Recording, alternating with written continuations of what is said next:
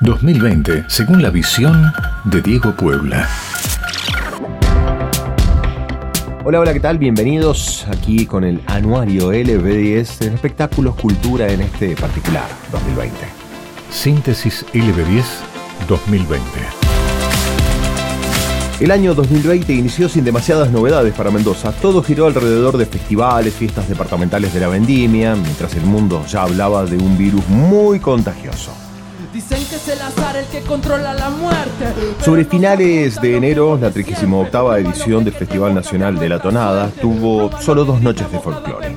El Multitarget Festival Rivadavia Canta al País, entre el 5 y el 10 de febrero, mostraron a resonantes figuras, Abel Pintos, Woz, quien escuchás, Tini Stoessel, Luciano Pereira, la escandalosa tripulación, El Chaqueño y Natalie Pérez. ¡Ay, quiero mi nota azul! Quiere la nota azul. El primer fin de semana de marzo, en Asia, Europa, se presentaban casos de COVID y comenzaban a crecer. Y a partir de esto Brasil empezaba a encender las alarmas en Sudamérica. Lo concreto es que el sábado 7 de marzo se realizó la Fiesta Nacional de la Vendimia Sinfonía Azul para el Vino Nuevo, dirigida por Golondrina Ruiz, un acto artístico bastante regular que tuvo mucho de acto escolar y poco de gran festejo. Allí, Mayra Tous, reina departamental de Tupungato, fue elegida como la Reina Nacional de la Vendimia 2020. Sin pensar y sin saberlo, con continuidad en 2021. Con 67 votos, la nueva Reina Nacional de la Vendimia es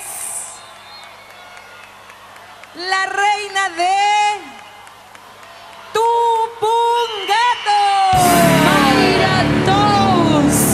De la vendimia se habló más en este año por los recitales que vinieron en las noches posteriores. La primera, de repetición, segunda, de vendimia, Fito Páez con un muy buen show. Pero la polémica vendimial fue la lista que iba a presentar la tercera noche con Los Palmeras junto a la Orquesta Filarmónica de Mendoza. La emoción de la Vendimia 2020 pasó por una serie de situaciones.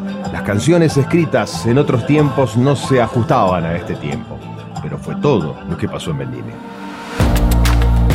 A partir de allí, Mendoza entró en aislamiento obligatorio. Fue el martes 17 de marzo y se cerraron todas las posibilidades de actos artísticos y con público. Cierre de salas teatrales, cines, espectáculos musicales en vivo, festivales, certámenes literarios y todos a casa. Y este ingrediente, dentro del cual aparecieron palabras nuevas como infectólogos, grupos de riesgo, clúster, tapabocas, home office, alcohol en gel, classroom, Zoom, videollamadas y streaming. Nada ni nadie tenía muy claro qué era eso del streaming. Y el espectro artístico tampoco. Pero comenzó a trabajar sobre esta idea.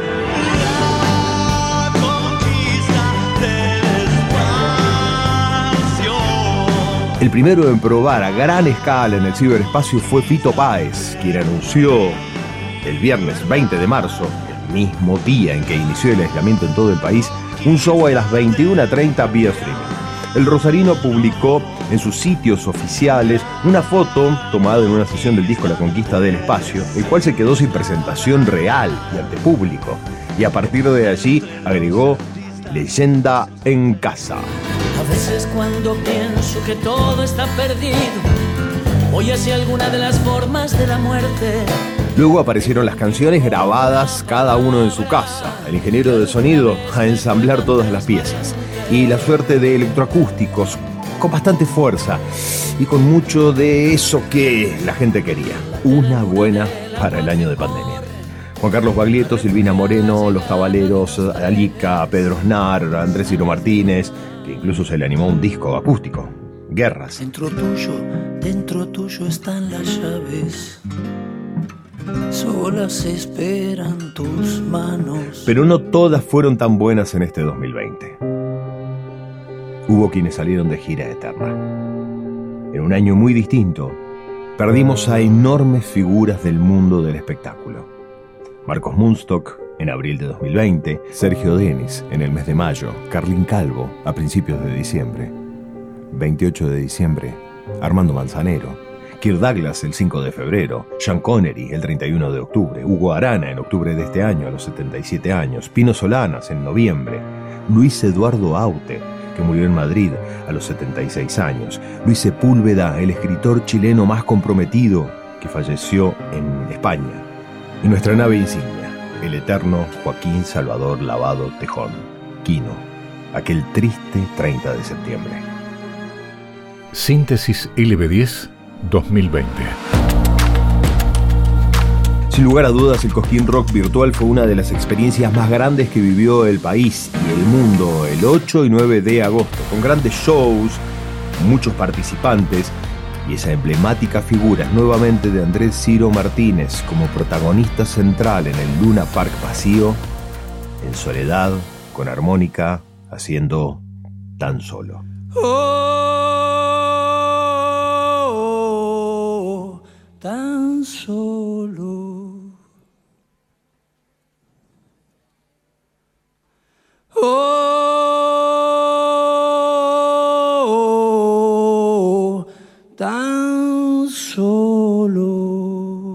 Síntesis 2020 LB10. Las plataformas tuvieron que transformarse durante estos 8, 9 o 10 meses. Lo cierto es que a partir de allí el delivery que había de las plataformas para ver películas o series crecieron, definitivamente. Al mismo tiempo que las plataformas de streaming crecían, los gamers llamados a Twitch marcaron el camino. ¿Y quién fue uno de ellos? El Kun Agüero, que hizo estallar la plataforma. Corta, tengo que preparar para el torneo mañana. Lo paso por acá el partido mañana. Eh, contra James Rodríguez juego. En Argentina y apenas eh, con meses de comenzada la cuarentena, Cine.ar, a través de Cinear Play, se triplicó en la cantidad de usuarios. Por allí se llevaron los estrenos de las producciones 2019, todos los jueves y los viernes. Ya tiene una condena previa, dos años en suspenso. Lejos de matar a la TV tradicional, las plataformas crecieron y el consumo de los canales también.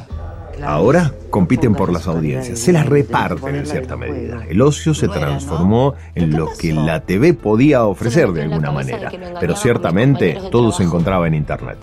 De pronto, las opciones comenzaron a ser mayores. Las noticias para la TV, las pelis para la plataforma.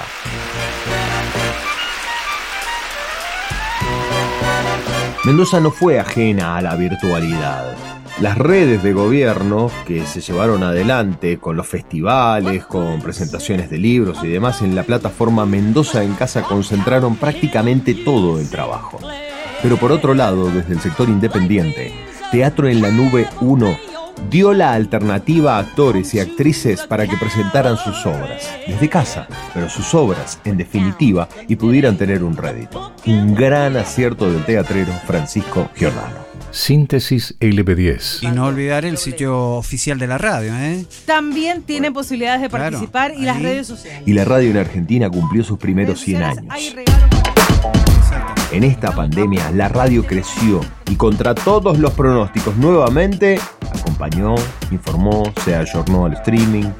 El crecimiento del podcast, de las notas audiovisuales, de la presencia en los espacios de las redes hicieron que la radio creciera. El EB10 celebró 89 años y vamos camino a los 90. Y a partir de esto, la sociedad siguió acompañando. No hay dudas que la radio sigue, crece y está. Siempre está. Encontrá este y todos nuestros contenidos sonoros en lb10.com.ar.